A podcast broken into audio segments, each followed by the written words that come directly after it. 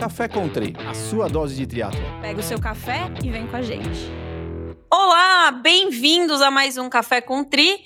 Eu sou Érica Magrice, estou aqui com a trupe de sempre, Serginho Magalhães, Beto Nitrine e um convidado especial. Como estão todos? Fala, Eriquinha. Tudo bom? E aí, Bom pessoal? dia, paz, boa tarde e boa noite a todos, né?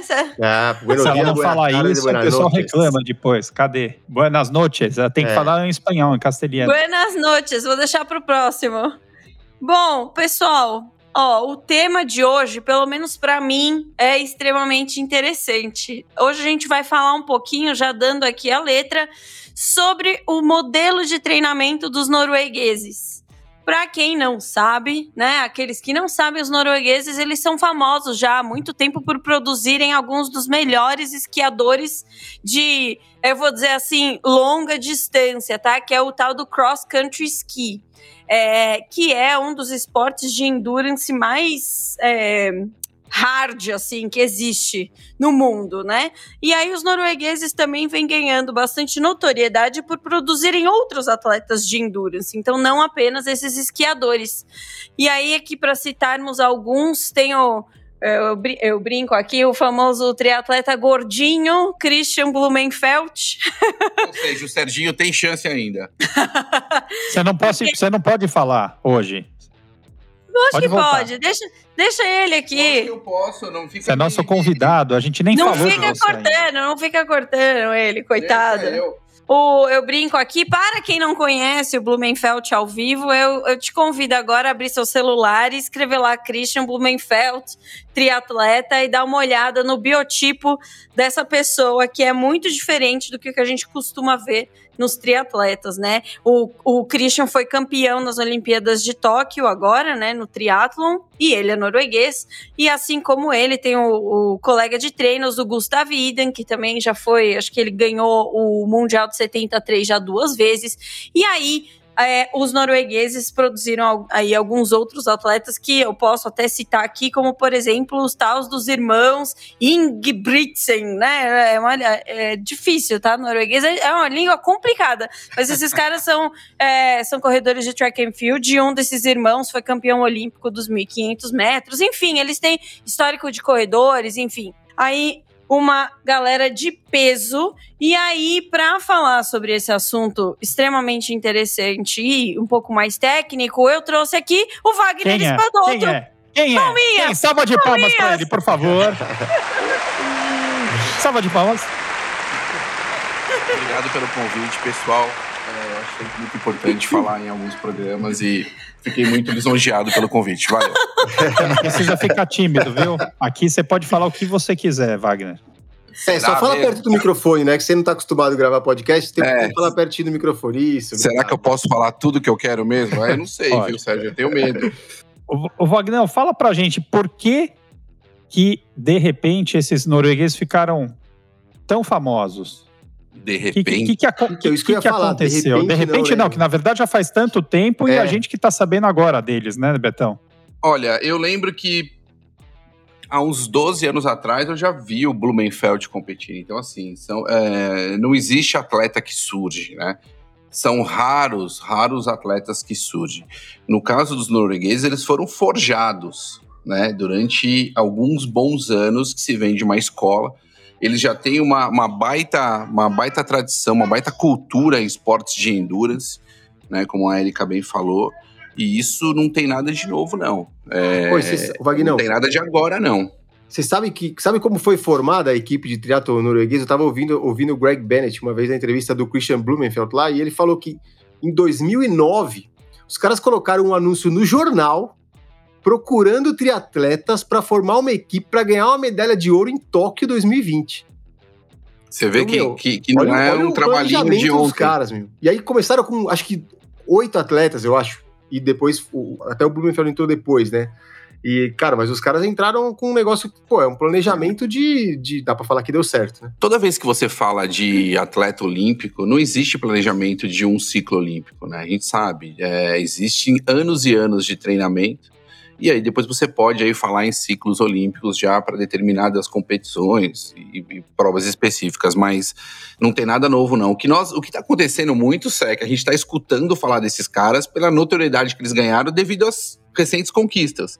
Mas isso já vem de muito tempo atrás. Tem, existem vários artigos que falavam já de VO2 dos noruegueses, de. Essa história do esqui, é, né? De, do, acho que é biathlon, se não me engano, que eles também praticam na neve. Enfim, é uma série de coisas ali que os caras de, de esporte de endurance são bons. Não é de hoje, não. Você acha que tem alguma coisa a ver com, com, com o país, com a altitude, temperatura também? Porque a gente olha para o Blumenfeld, que é o que a Erika falou. O cara é forte, né? A gordinho. O cara não é o gordinho, mas ele não tem o, ele não tem aquele biotipo tradicional e o cara é um monstro, né? Um touro, né? O que, que, é, que, que acontece eu, com esses caras? O que eu vi o técnico dele falando não é que ele é gordinho, né? Não tem nada de, da questão de gordinho. Inclusive, eles têm um acompanhamento nutricional extremamente específico que não deixa, né, eles baixarem de determinado peso. Agora, a caixa torácica desse cara é larga. Por exemplo, eu vi o cara correndo em Cozumel, não tem nada de gordinho. Talvez ali a cena, em termos de televisão, associada àquela roupa do Superman, porque ele coloca uma roupa branca com uma tanga preta no, né, ali fica um pouco estranho. Talvez isso dê essa percepção de mais gordinho, mas tá, tá longe de ser um atleta gordinho. Né, o gente? negócio é que o Blumenfeld tem uma capacidade pulmonar, né? Que é Muito o que já é falado dele pelo técnico é, e por todo mundo. Né? Que é bizarro. Então, é. assim, imagina o VO2 desse cara é é, enfim, over the roof, né? Ah. Mas é, eu queria começar assim falando assim, cara, o que tem de especial no treino dos noruegueses, né? Porque assim, pô, os caras ganharam notoriedade por conta dos resultados que atingiram, né? Estão atingindo, e aí todo mundo começou a olhar. Ah, o que esses caras estão fazendo, o que eles estão treinando, como eles estão treinando, e aí o que, que tem Wagner, de tão especial no treino dos noruegueses? Nada de especial. O segredo do treino, né? Aquela coisa que sempre quer buscar o segredo, o que, que é o diferente. Olha, diferente bastante coisa, mas segredo, né? Você não tem, não tem nada de muito especial, né? Em termos de, de treinamento, aí se a gente for é, observar, não tem nada que foge o que a gente já está fazendo há, há muito tempo, né? Que é lactato, por exemplo. É, eu em 2011 eu estava fazendo lactato em atletas de Ironman, 2011. Evidente que eu não tinha o conhecimento e nem tinha é, a ideia de como trabalhar de forma muito eficiente, como esses caras trabalham hoje. Ou seja, a ciência mudou, as coisas mudaram. Mas o que existe, assim, o que a gente tem visto muito é que os caras controlam esses atletas de uma forma extremamente rigorosa. O que envolve, né, Veja, você não consegue fazer isso numa assessoria esportiva de você fazer lactato em 100 atletas. Você consegue fazer em dois, três atletas, né? E muitas vezes esses atletas eles executam tantos testes de lactato que eles próprios executam teste de lactato neles. Né, para você ver em diversas corridas que você vê eles fazendo, eles mesmos executam isso, né? Então assim, existe aí um trabalho não só do campo, existe também a questão de laboratório, existe uma série de, outros, de outras métricas e outros equipamentos, como mensurar oxigenação muscular, é, placas de tênis e roupas diferentes que eles estão testando para melhorar a performance. Então, não é só isso, sabe? Não é só, ah, poxa, lactato, porque o que aconteceu, que eu vi muito agora, principalmente aqui no Brasil, é começarem, olha, atleta, é, técnicos que lidam com profissional, tá? É começar ler lactato de atleta para fazer 2 e 4 milimols, que seriam os limiares, sem entender metabolismo energético. Ou seja, se extrai uma informação e não sabe trabalhar com ela. O que eles fazem é extrair uma informação e trabalhar com ela de forma eficiente. É por isso que os caras têm baita resultado, né? Ai, que é, assim, uma coisa que eu falo, eu estava discutindo isso com o Wagner na semana passada é que, poxa, é legal, né? Você falar que faz lactato, não é legal? É, Os caras é. olham, eles olham o, os vídeos do Blumenfeld, do Gustav né? do agora do Sanders que tá treinando no modelo norueguês. Ai, porque eles fazem lactato, é muito legal. Nossa, que tecnológico. Tipo, você tem que pensar que é igual o Wagner falou, meu, os caras medem lactato, sei lá, essa tecnologia existe desde bolinha, bolinha. entendeu? É, então, assim, não é um negócio novo. A história é o que eles fazem com esse dado e a frequência com a qual eles medem. Então, assim, pensa, pensa que é, basicamente todos os treinos são quase controlados por lactato. As, as sessões-chave, né, que eles chamam, então, assim, dentro da sua semana, você tem diversos treinos, né? Alguns são key sessions, né? Outros são sessões de apoio, rodagem, né? Sei lá, como é que chama? Rodagem. Tipo rodagem e é. tal. E, e essas que são sessões-chave, eles controlam, meu, no, no, no dedo, literalmente. É, na, vírgula, na vírgula. Não, que isso é no dedo, porque é, mede lactato no dedo. Eu assisti é. um, ouvi um podcast também chamado Scientific Triathlon com o Alexander Bull, né, que é o hum. técnico deles. E, cara, e não é só lactato, eles medem tudo, né, meu?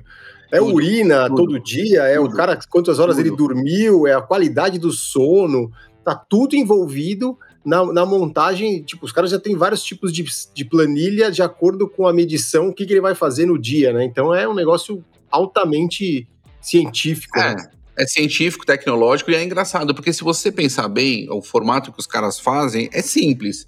Olha, eu tenho que treinar. Que tipo de prova meu atleta faz? Bom, meu atleta faz uma prova de endurance. Ah, mas, poxa, ele faz uma prova de endurance, mas é um sprint, né? Ou é um standard, né? A prova olímpica.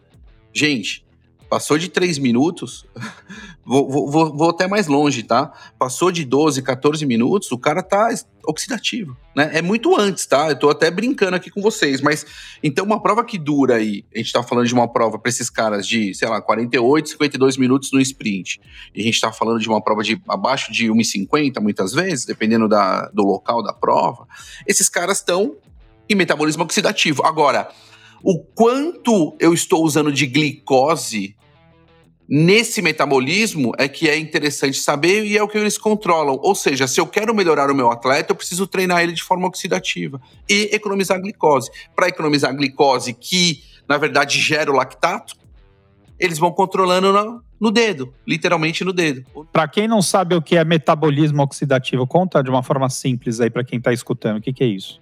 A gente tem processos no nosso organismo de gerar energia. Né? Quando a gente fala em metabolismo oxidativo, a gente está falando no metabolismo que nós estamos retirando é um catabolismo? Não tem nada das gorduras. É, é um catabolismo de gordura para gerar energia. Você podia falar tá. assim, tá? Mas o que nós estamos fazendo é prover energia através das gorduras. Quando eu provenho energia através das gorduras, né, eu não consigo executar intensidades muito altas. Conforme a minha intensidade do exercício vai aumentando, mais glicose vai sendo utilizada porque a produção necessita de velocidade, né? E aí o que acontece é que eu trabalho o meu atleta em treinamento para que ele se desenvolva a parte oxidativa a ponto de diminuir a utilização de glicose. Então você vai ver esses caras fazendo estímulos de treino, eles treinam abaixo de limiar, por exemplo. Eles não ficam treinando acima de limiar, porque acima de limiar eu gero muito lactato.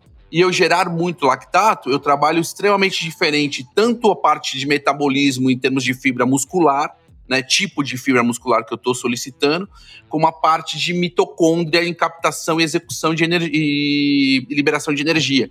Então é, é, é, um pouco. Por isso que eu estou falando que é um pouco mais fisiológico esse assunto e acaba sendo um pouco até chato. Mas, de certa forma, o que acontece é que a gente tem que entender de algumas coisas para trabalhar com o treinamento. Né? E essas métricas como lactato, variabilidade de frequência cardíaca, urina, tem que se saber né? São indicadores e nós temos que entender esses indicadores para poder trabalhar. Agora a gente está falando de atletas de alta performance. Isso se aplica, esse modelo dele se aplica para amadores ou, ou não? Ou, é, ou, ou não rola? É aí que é um ponto-chave. Porque a gente, quando a gente está falando de atletas é, de alto nível, eu tenho que entender que esses caras já têm é, um nível de maturação é, de endurance, um nível de maturação fisiológica no treinamento muito alto. Então, quem me garante que eu consigo ter o mesmo benefício, a mesma resposta nos meus atletas amadores? Né? Uma coisa é você controlar o teu atleta em relação ao que é treinamento, e esses caras, eles vivem para isso. Eles dormem. O número de atletas também, né, Wagner? Exato, exato. Eles dormem, treinam, comem. É, é, é isso que os caras fazem. Né? A vida dos caras é, o próprio técnico dos caras já comentou que é muito difícil, que se ele tivesse, por exemplo, você numa assessoria esportiva, ou se você tem um, um atleta online, né? Como que você faz para controlar isso? Né? Como que você faz para controlar essa intensidade? Não, você vai ele ter que... mesmo já falou É, que ele mesmo já falou em entrevista que se ele é, fornecesse tipo treinos online, se ele não tivesse do lado ali do atleta, que ele não ia usar nada disso. Ele tem que usar o que a ferramenta que ele tem na mão, que é a análise do treino. Isso não quer dizer que a pessoa não vai fazer testes, né? Mas aí é totalmente diferente, totalmente diferente. é, é um outro tipo de teste, não tem ninguém ali te controlando tanto. É, aí é tipo é uma, é uma outra dinâmica, É. né? Uma outra outro modelo de vida, assim. E tem o custo também, né? Tem o custo também. O que, o que eu acho legal de falar e perguntar, e aí eu quero o input aí do Wagner, é tipo assim, quando a gente tá falando tudo assim, coisas que eles fazem diferente, né? No sentido de, já percebemos aqui, que eles controlam o treino de uma forma é, muito detalhada, específica e que pode ser considerado um pouco diferente, né, do resto. Porém, quando a gente fala em termos de treinamento de é, planejamento de treinos, né?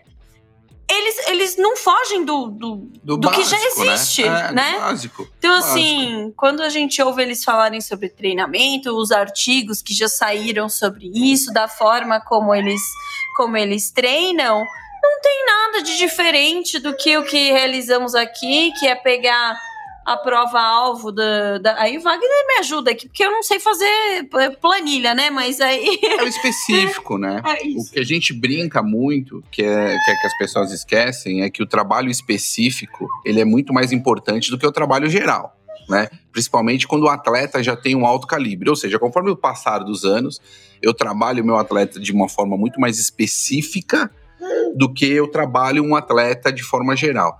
Aí você me pergunta, poxa, será que tem necessidade de eu executar treinos para um triatleta que vai competir no Ironman, treinos acima do limiar? E aí, se existe essa necessidade, em que momento? E é isso que muitas vezes nosso atleta ele não entende, porque quando você treina acima do limiar, você está além de produzir mais lactato, né, uma quantidade maior de lactato, você está mudando todo o processo de treinamento, o objetivo daquele treino está se perdendo. E aí na prova a resposta normalmente é uma resposta negativa. Então isso é um pouco do que a gente não consegue entender ainda. O atleta amador não consegue entender que é o treinar leve, né? Por um outro lado, qual que os que, que os caras fazem? Os caras têm um alto volume, os caras têm um volume gigante. Né, os caras normalmente, independente, dependendo da fase dos caras, os caras têm ali double run em limiar, né, sem exceder o limiar, mas eles têm uma, um bicotidiano ali, uma corrida de manhã, uma corrida à tarde, em limiar ou um pouco abaixo. Ou seja, eles estão sempre tendo. Agora tem um outro detalhe importante, né? O limiar desses caras é 3,12, né? 2,50 e 2,50, né? É 2,48. Então, quando esse cara tá correndo a 3,30, que você fala, nossa, o cara tá muito rápido.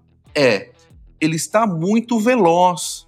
Mas em termos de metabolismo, para aquele atleta, ele ainda está numa situação totalmente é, confortável no sentido de execução. Né? Ele não está extrapolando o que ele não pode extrapolar. Ah, E aí é uma diferença que nós temos ah, dos nossos atletas, né? Se você pensa, né, o cara corre lá, correu na Olimpíada lá 10K para 29, É, correu para 20, acho que é 28 alto ou 29, é isso aí mesmo, Betão. aí o cara tá correndo o treino leve dele para 35. O treino leve, o treino rodado dele para 35. Você fala, pô, é muito forte. É muito 3 forte, mas, 30. cara, 7 minutos em, em, em 10. e- e- ele tá correndo aí 7 minutos, nós estamos falando de 25% abaixo do que ele poderia correr. Exato. Tá confortável. Então tem essa- Que é confortável. Que é se confortável. Se você tá correndo a 5 por quilômetro, é a mesma coisa que você correr a 6, que é 25% a mais. E é essa confusão, Betão, que, que existe, né? Que é que os atletas e técnicos não entendem, que é como treinar ou como preparar o meu atleta para as demandas de determinadas competições, e aí varia, e como eu atinjo ou como eu observo esses dados métricos que tipo, ninguém falava, né? A gente, há um tempo atrás, há quatro anos atrás, nós éramos extremamente criticados por trabalhar com métricas. Agora, nós já estamos vendo que algumas coisas estão mudando, ou seja, as métricas e a ciência passa a ter uma importância grande. Agora, por outro lado, ninguém pode discordar que ainda existem atletas que são campeões, né, que treinam com poucas métricas, né? Vídeo Colucci, né? Que aparentemente não se treina com tanta métrica devido ao estilo do, do, do Brad, mas que ninguém Mas pode discordar que estar não dá 20 anos resultado. técnico também, né, cara? É, exato. tem técnica, mas tem um conhecimento ali que, pô, o cara tá Exato. 20 anos na mesma, Não. no mesmo técnico, é uma coisa que o cara se conhece absurdamente, né? Então, É, não, sem dúvida nenhuma. E ele se conhece e o técnico o conhece, né? Então, mas é isso que eu tô te falando. Você tem, você tem esses extremos. Agora, quando nós colocarmos todos numa caixa para competir no mesmo field, aí nós vamos começar a ter uma noção mais exata, se, entendeu? O que, que acontece ou não. Quais Você seriam os que- melhores cenários. eu ouvi uma. Eu tava ouvindo uma entrevista essa semana, esses dias, do, do Craig Alexander, e ele falou que, que o Iden, na verdade, ele não largou o St. George, não é porque ele tava doente. É porque eles fazem os testes diários dele lá, e num dos testes parecia que ele ia ficar doente e que ele não ia conseguir performar no potencial que ele poderia. O, o Blumenfeld Caraca, já eu não tinha, sabia disso. é, ele falou isso na entrevista no, no, no podcast, depois eu até te passo. E o, o Blumenfeld também tinha tendência de ficar doente, mas ainda podia performar. E o Alex, o Olaf lá, o técnico, o Alexander, lá, falou que eles não largam se eles não tiverem 100%. Então, como ele falou que ele não tinha condição de... Falou, ó, você não tá mal, não tá doente, mas você, talvez você fique. Então, pra- você não vai conseguir fazer 100% do que você pode, então Sensacional. é melhor nem ir. sensacional. Agora aí- veja o que você falou, né, Betão? Você falou assim: os caras não largam se, estiver, se não estiverem 100%. O nosso amador, se tiver 100%, é que ele não larga. Entendeu como é que é? Ele tem que estar ferrado para largar. É, é- é real isso, né? Agora, não larga se não tiver 100%, Wagner, porque por quê? Porque provavelmente vai ter um desgaste muito grande para não performar, é por isso? Cara, é, a quantidade de atletas que machucam né, em ciclos de Ironman ela é gigantesca. Né? E no triatlon, de forma geral, é uma modalidade impactante. Se você não controlar minimamente, o risco é maior. Veja, o risco é maior e o risco é maior nos primeiros cinco anos de triatlon, quando a sua base ainda normalmente é um pouco mais fraca, não é tão sólida. Conforme o atleta vai atingindo anos de experiência, ele vai ficando com uma base mais sólida, com um risco menor, porque também já se conhece. Agora, tem o outro lado que o atleta começa a ficar o quê? Velho. E aí começa também uma outra preocupação que deve ser tomada nesse cenário, né? Mas assim, é, a gente não consegue estabelecer uma causa, né? Porque os caras chegam. É erro de treino? É erro do atleta? É erro do quê? Né? A gente não consegue estabelecer isso ainda. dormiu pouco, né? Às vezes o UP avisou que o recovery tava ruim, né?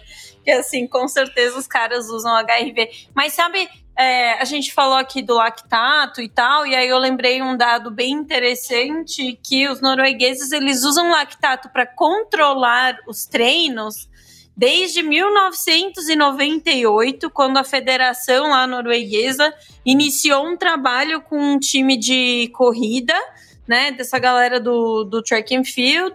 Inclusive foram feitos vários estudos em cima, é, artigos, né? Existem artigos em cima disso. Então essa história deles controlarem os treinos, a intensidade dos treinos via lactato, ela é antiga. E aí é, é, é como se fosse uma escola lá dentro dos noruegueses, né? Então isso é algo que eles trazem até hoje e foi implementado agora no time do triatlo. Agora não, Agora né? não, faz tempo. É lactato e legal bacalhau. é isso. Bacalhau e lactato, é isso. É, essa combinação é boa. É e a aguinha gelada dele. Bom, e, e é isso, Serginho. Você tem aí uma questão em que você acaba tendo uma vasta experiência com os equipamentos, você acaba tendo uma vasta experiência com estes atletas, como eles respondem, e em cima disso, você muitas vezes consegue construir protocolos, seja de treinos, ou de observação, ou de leitura de dados, diferente do que se preconiza todo mundo, entendeu? Porque você tem ali uma individualidade gigantesca, que são um grupo fechado de trabalho, entendeu? Porque eles usam, eles usam tudo que tem de tecnologia, não é isso? Tudo que tá à mão, disponível, os caras estão atrás. Eles têm tudo, eles têm tudo. Inclusive, eu tô aqui, Inclusive nós também, aqueles ó. Nós também. Inclusive, eu tô com um Que que é core isso aí? aqui. Isso aqui é um medidor de temperatura corporal. Oh. Enquanto você executa, aí dá para entender algumas questões relacionadas à carga de treino, associar com temperatura. Mas é assim, é, é isso que eu te falo. Ah, por que, que você tem isso aqui? Eu tenho isso aqui porque me deram para testar agora e nós vamos estudar e testar, ver como funciona e ver se Entendi. tem alguma utilidade para o atleta. Amador, entendeu? né? Amador, né? Então Entendi. é. é Achei assim que você ia comer funciona. nhoque e ver quanto que é a sua temperatura depois do nhoque. Achei que era Ó, isso. Você vai subir tua temperatura. O que, que você acha que acontece com a minha temperatura depois do nhoque? o que acontece com o de todo mundo, né? Calor dos alimentos, poxa. Mas assim, Wagner, conta, conta aí, tipo assim, para quem é, não entende, né? Você falou lá no começo, eles usam até o negócio que mede a oxigenação nos músculos e tal, mas tipo, o basicão, qual que é o basicão? Só pra, pra galera saber, assim. Deles? É, o basicão. O basicão, o Blumenfeld saiu pra treinar. Qual é o basicão do Blumenfeld? Exemplo, né? O, o básico é o lactato. Os caras têm lactato praticamente. E frequência cardíaca, é, né? é, a frequência é nas rodagens, quando ele tá mais leve. Eles não trabalham muito com essa questão de pace, isso é resultado, né? Isso é, é output, enfim, eles, eles querem entender muito mais o input que tá tendo ali e lactatos em sessões chaves. Então é assim, é lactato o tempo todo, controle o tempo todo, esses caras não passam da intensidade. O dia que se, se eles tiverem que correr a 5 e 10 por quilômetro, eles vão correr. 40 minutos, 50 minutos, uma hora, eles vão correr, porque eles entendem que aquilo ali vai ter um benefício a médio e longo prazo. E é essa questão que eu acho que eu sempre falo né, para os atletas, que é entender os porquês. Né? Quando nós entendemos os porquês, a gente abandona muito o conceito de mais longo, cada quanto mais longo melhor e quanto mais rápido melhor. Né? Quando você treina um longo muito rápido, você destrói muito o seu corpo, o tempo de recuperação é alto, você não consegue treinar tão bem nem absorver carga do dia seguinte. Por exemplo, esses caras eles têm o controle total a ponto de fazer muitas vezes estímulos em limiar, dois no mesmo dia e no dia seguinte está treinando com uma alta qualidade. Vocês já falaram Já recuperado, sobre, né? Já falou sobre isso, os double, double days aí Double- que eles fazem? Double O days. que, que é o Double Days? É, é o treino de. Conta, Erika, você sabe bem disso. Não, assim, uma das coisas que eles, que eles fazem bastante, assim, é o tal do double run ou do double bike, né? É o, é o dia com duas sessões de treino. E aí, o que, que é o, o, o padrão quando a gente fala de double run ou double bike, né? Enfim, double day, vamos falar assim. O padrão normalmente é fazer a- é, estímulos mais leves, né? Ou um mais forte, E o outro outro é mais mais rodado. Só que no Mas caso aí é um dele, de manhã e um final do dia, são horários completamente diferentes, é isso? horários diferentes. Só que olha só, no caso dos noruegueses, isso eu acho que é uma particularidade, mas de novo, tudo isso porque esses caras controlam carga e e intensidade de treino extremamente bem. Então, e o que, que eles fazem nos double days deles? Eles fazem dois treinos de limiar. Dois treinos de limiar. O que, que é o limiar? É perto de limiar ali. Aí vai depender do atleta. Tem atleta que. Enfim. Wagner, me, É. me fa- ó, eu vou, eu vou complementar aqui e o Wagner vai me ajudando.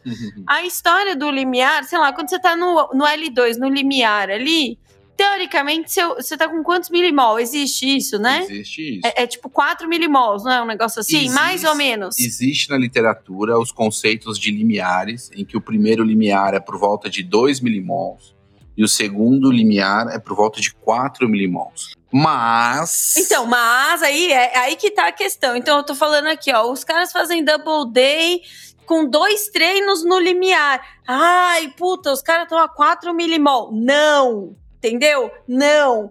Porque o limiar que eles calculam lá do jeito deles, da, da, da prática deles, é sempre ali em torno dos três, né? Dois no máximo 3. No máximo tre- 2.6, eu não lembro. O Olaf, que é o técnico, já falou sobre isso. De novo, tem os, os artigos aí sobre isso.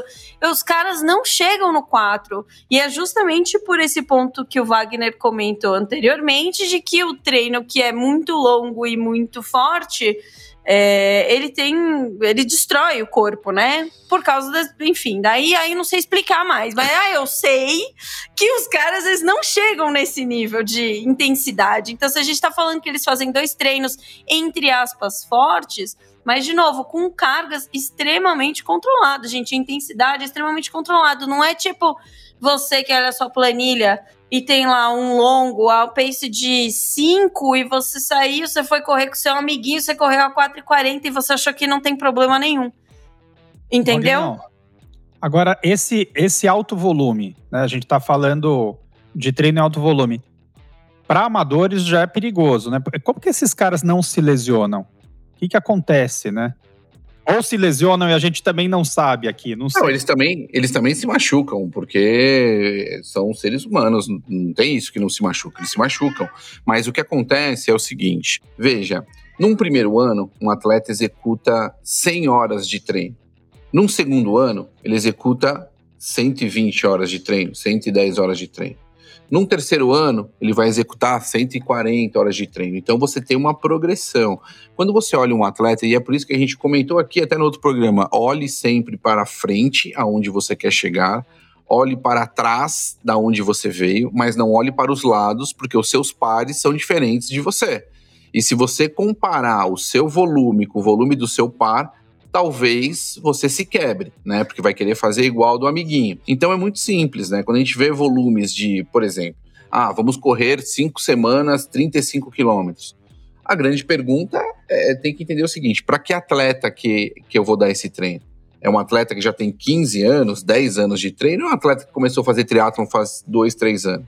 Então, é, é, é precisa se compreender algumas coisas. E aí você pode, sim, correr um risco de lesionar, né, um atleta que tem menos estrutura osteomuscular e tendínea, né, ou não tão bem preparado para suportar esse nível de carga. Né? Então, assim, esses cuidados os caras têm, porque, mais uma vez, o controle é total, Sérgio. Né? Aqui, a gente tem, por exemplo, numa assessoria 200 atletas. Por mais que você monte a planilha individualizada, por mais que você monte uma a uma, o atleta muitas vezes erra, peca por excesso. E aí podem, pode ter problemas. Mesmo que o atleta não peque, você já corre o risco muitas vezes de machucar. Quando ele peca, né, por diversas questões, seja um amigo, seja o dia que ele estava animado, seja o dia que ele estava afim de correr um pouco mais, né, N questões, o dia que ele saiu com a menininha nova e falou, meu, vou pedalar hoje, vou arrebentar aqui, né, acontece, a gente sabe que acontece, é bom para o coração, mas talvez para as pernas nem tanto, né, então a gente precisa tomar esse cuidado. Mas de forma geral, é, eu vejo muito falta de é, muito empirismo em treinamento no nosso país, muito empirismo, muito faz qualquer coisa, muito traz a tecnologia de fora, aplica sem saber o que está sendo feito e o porquê, né? Muitas vezes ah, sem nenhuma fundamentação para que atleta está sendo feito isso, né? Por exemplo, eu não posso chegar hoje pegar uma atleta, por mais que eu tenha calibre, né, nesse atleta e falar, vamos fazer a metodologia dos caras, porque vai funcionar. Eu não sei se vai funcionar, né? Então, é, essas questões todas é que impactam muitas vezes no treinamento de atletas de, no médio e longo prazo, né? Seja resultado, seja lesão. E essa questão deles não lesionarem, que a gente falou aqui das intensidades, é, é porque você errar em um treino implica uma carga maior. Explica, explica essa a corrente, assim, explica o que, que acontece no, no organismo quando você joga uma carga muito alta. Bom, é, eu tenho uma carga, muitas vezes, que você estima para o teu atleta, uma carga 5. Né? Vamos, vamos brincar aqui no número 5. Quando esse atleta executa uma carga 7, no outro dia, ele não pode realizar a carga 6 que eu tinha projetado, ele tem que realizar uma carga 3 porque o corpo dele já está em outra, em outra situação metabólica de recuperação, né? Então é isso que muitas vezes o atleta não entende. Você pega um atleta e fala assim, olha, vamos imaginar, você tem 50 minutos para correr, o cara vai e corre 60, ele não entende que é 20%, ele entende que é só, são só 10 minutinhos. Né? Então, é, e o corpo, as estruturas, elas não muitas vezes acabam no médio e longo prazo não suportando tudo isso, né? Ah, corre a 5 por quilômetro. Ah, correr a 4,40, correr a 4,50. Não, 5 por quilômetro são 5 por quilômetro, né? São 5,2, 4,58, né? É, não, não é muito menos do que isso. Então, esses detalhes que muitas vezes, é, principalmente na, no planejamento de atletas de assessoria, é que a gente não consegue controlar. É essas saidinhas, né? Essas saidinhas que o atleta dá, que muitas vezes no médio e longo prazo, tem atletas que fogem demais do, do planejamento, pode ocasionar aí baixas, né? Exatamente. E aí, como é que. Aí, mais uma dificuldade, né? Se quisesse implementar o modelo norueguês aqui, quando a gente fala de treinamento, você vai dar, imagina dar um double run ainda, né? Com intensidade, para O Quem não Betão, o conhe- Betão, Betão, o Betão fez uns. conseguiria. O Não, o Betão, Betão conseguiria. fez, ele fez um, só que foi- era nos longos que eu quebrava pra Mas ele pro velho aguentar. né? É, pro velho aguentar, senão o velho não aguenta. Uma coisa que eu acho legal deles é. Sabe que, meu, a gente já falou isso mil e uma vezes aqui no, no podcast, que é a história de você se conhecer, né? Então, pensa, esses caras, eles são testados tanto, né? Eles também têm Ah, se uma, uma né? autopercepção que é, cara, fora do comum, assim. É. De uma forma geral, é, é muito interessante ver a forma como eles treinam esse, esse tipo de controle, assim, mas, é, cara, não é pra amador, assim, não é. Mas nós temos aqui um amador, nosso amador, nosso Beto, querido velho Nitrine, que eu vou chamar de Zé Bolha daqui pra frente, Zé Bolinha, deixa vamos, ele. vamos fazer o experimento norueguês no Beto? Ah, não vai, não vai aguentar. Não, aguenta. Não, pelo amor de Deus. Ô Betão, mas me fala quando você fazia double run, me conta aí, como é que era a experiência? Não, eu fiz achava? assim, cara, eu. O Ciro que falava pra mim, né, do dividir para somar, né? Às vezes você pega, em vez de fazer duas horas e meia, mete uma hora e meia de manhã, uma hora à tarde, e você consegue, às vezes, manter um ritmo um pouco melhor. E assim, não é que você, não é que você divide para ficar mais fácil, né? Você acaba dividindo para ter impacto menor em tipo de articulação e de coisas desse tipo, né? Para você poder no outro dia. Porque é diferente você fazer duas horas e meia de treino do que fazer uma hora e meia e uma hora, né? Então, para mim funciona, para mim é uma coisa que é legal até. Você se sente bem de falar. Para mim não teve muitas dificuldades de fazer, não. Eu tô falando de um nível muito abaixo, né? Mas Ah, não, sim, mas é, é o, que, é o nosso exemplo, né? A nossa amostra É. que temos aqui, né? Eu das fiz pessoas também que quando escutam. eu treinei pra maratona. Eu sim, fiz double day. sim, sim. Porque- E, e eu, assim, eu sentia que ah, aquele tempinho ali entre uma sessão e Sim. outra já era suficiente. Ajuda demais. Né? E aí tem estudos que já falam que só de você dar esse intervalo aí já é tempo suficiente É. para o músculo dar uma regenerada. E aí, eu- enfim, eu tava lendo isso outro dia, já, já nem sei quanto faz tempo isso. Que os caras até, tipo, tem uns testes que você faz para ver quanto que o músculo ainda tá, tipo, sore, como é que chama? Quanto tá, tipo, dolorido e inflamado, ainda para ver se você já pode executar a segunda se- sessão de treino ou, Uhum. ou ainda não. Enfim, esse negócio Ah, do sei double usar. day e double run também é. Eu também sei é usar- só pra antigo. gente. A gente tava Usar falando do. só acessório aí, Betão, pra ver É. se o músculo tá doendo e eu treinar hoje, eu, eu volto a treinar daqui um mês, né? Não, Você não é sabe. acessório, tipo, teste, acho que é teste palpável assim, lá. A gente tava falando um negócio do. É que é que agora os noruegueses, né? pô, o Blumenfeld ganhou tudo, né? Se a gente pegar desde a Olimpíada pra cá, ele ganhou tudo, né? Então, e o Iden também foi bicampeão, teve um desempenho incrível na Collins Cup e tal. Mas eu acho que eles também vendem muito essa coisa da tecnologia e dos testes que eles fazem, porque eles têm muito essa, né, o Norwegian hype que eles falam, né? Que os caras estão É. sempre postando coisa que eles estão fazendo. Mas quando vocês veem entrevistas, por exemplo, com o Dan Loran, que é o técnico da Lucy Charles, da, do Ian Frodeno e da Anne Hall, ele fala das mesmas coisas, né? Perfeito. Foge muito. Os alemães também trabalham muito com lactato, Exato. Velamax, é, enfim. é, é. não foge muito do, do- do- da, da estrutura, assim. E aí, lógico que, então, é, eu acho que é mais um- uma coisa que, claro, é, duas coisas que a gente falou, né? Uma não é que os caras surgiram de repente, o negócio tá aí desde 2009 que os caras estão fazendo, e os caras não estão fazendo nada de fora do comum, eles só usam todas as tecnologias que estão aplicadas aí no, no que a gente tem hoje, né? Então, assim, eu acho que o, o importante que fica aqui pra gente entender que, assim, é o que o Wagner falou, não tem nenhum segredo, né? Os caras não descobriram um segredo e formaram, tanto que o, o, o outro integrante lá, o Casper Stevenson, lá, não, não chega nem perto dos outros dois em nível de resultado, né? Então não é que os caras têm um segredo, os caras têm uma metodologia deles que eles montam e estão trabalhando há muito tempo com esses atletas e conseguiram um sucesso que tá, tá, né? Mas eu acho que não é um, um- que a ciência funciona, isso a gente já sabia, que não precisava eles provarem, né? Mas que é o que não tem nada de novo, é, é, cara, é uma, uma tendência e acho que eles só vendem mais esse uso dessa tecnologia. Ô, ô, Beto, você acredita que a ciência funciona ou você acredita no empirismo puro? O que, que você acha, Betão? Não precisa falar, eu já sei a sua resposta. O não que, precisa Nem falar. nem vou o responder. que eu ia falar é trazer o exemplo do, do Sanders, né? O exemplo do Sanders é legal, porque você vê que, em termos de treinamento, o que ele fala é que, assim, é, o Sanders, ele hoje é treinado pelo irmão do Blumenfeld, para quem não sabe, Idem, né? do. Que é tipo um pupilo. Ah, do, do Idem, desculpa. Tipo, deve ser tipo um pupilo do Olavo, assim, né? Isso. É, Eu queria mandar um currículo pra ser o pupilinho. Pupilo do, do irmão pupilo do, do pupilo, Gustavo. sei lá, deve ter alguma coisa assim. Mas assim, é, e aí, basicamente, o que aconteceu com o Sanders foi que ele decidiu seguir um protocolo de treinos, né? Mas Coisa que ele não fazia. empírico, né? Coisa que ele não fazia. Não, mas que ele não seguia nada, né? O, o, ele seguia aquele eu... caderninho dele que ele anotava as coisas. Ontem eu fiz então, 250, mas... hoje eu vou fazer 252. É, então. ele tirava os negócios da cabeça dele, ou começava a seguir um plano de treinos lá, porque ele já teve alguns coaches, mas depois ele parava de seguir. Uhum. Então, assim, ele. ele começou a, a, seguir esse modelo norueguês, decidiu fazer os testes lá, né? Ele fez teste de VO2, fez teste de lactato, fez teste de não sei o que. E começou a fazer o quê? Treinar nas zonas corretas. Vamos, vamos resumir é, aqui a história do, do Sanders. Começou resultado. a treinar nas zonas corretas e agora ele tem resultado. Então, assim, é, é muito interessante ver isso, porque, é, que nem você falou, Beto, eles não inventaram a roda. Isso é, que eu acho o mais legal, assim, e para quem tá ouvindo a gente aqui, é tipo assim, cara, confia.